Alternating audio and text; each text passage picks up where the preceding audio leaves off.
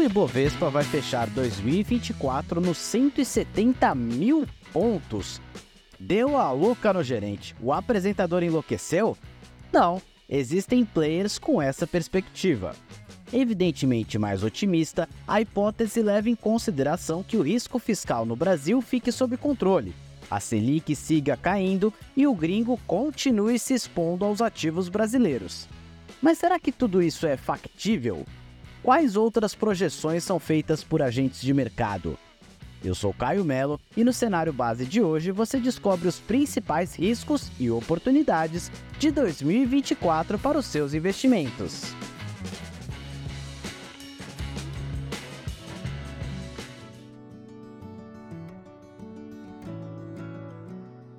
Adeus, ano velho, feliz ano novo!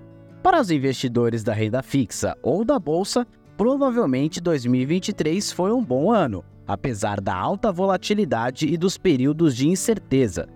No acumulado do ano, o Ibovespa teve alta de 22,28%, maior avanço anual desde 2019. E agora? É subir mais ou realizar os ganhos, sobretudo os dos dois meses finais?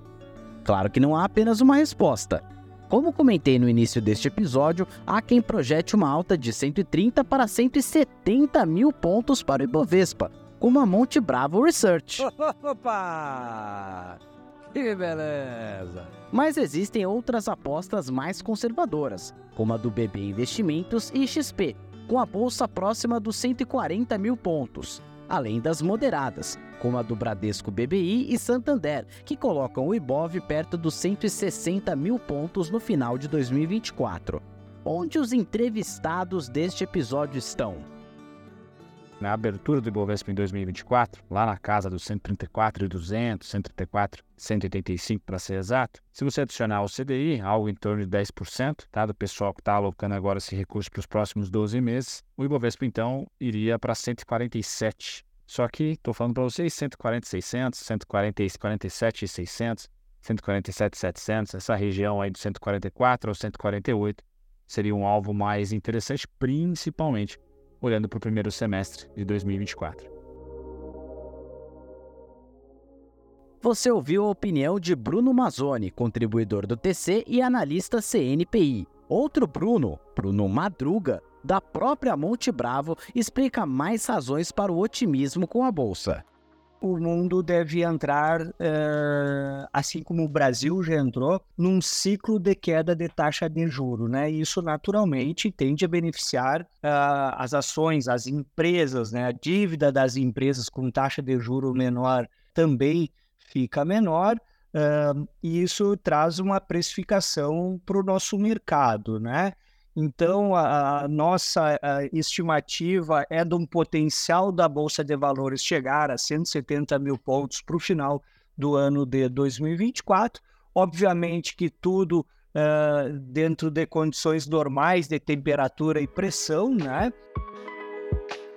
Além deles, Volney Yang, CEO e fundador da Multiplique, expõe suas ideias.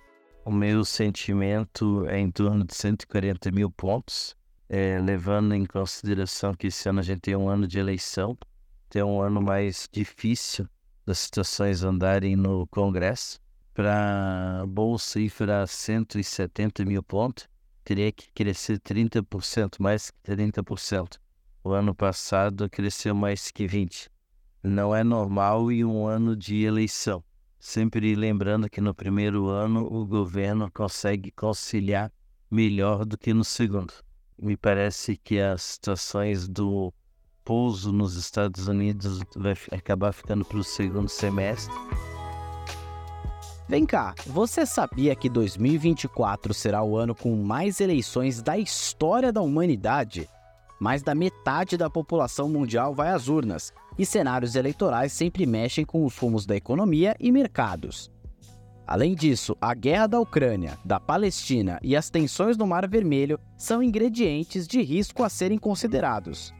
Sem contar os focos de conflito que podem escalar e ir para o patamar bélico, como a situação da China e Taiwan.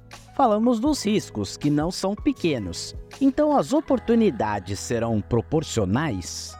Bruno Mazzoni nos conta até quais papéis está de olho este ano. Então, tanto aqui, domesticamente no Brasil, como na gringa, nos Estados Unidos, olhar atividade econômica. Então, olhar trabalho, trabalho, trabalho é o que mais importa, mercado de trabalho é o principal risco para 2024.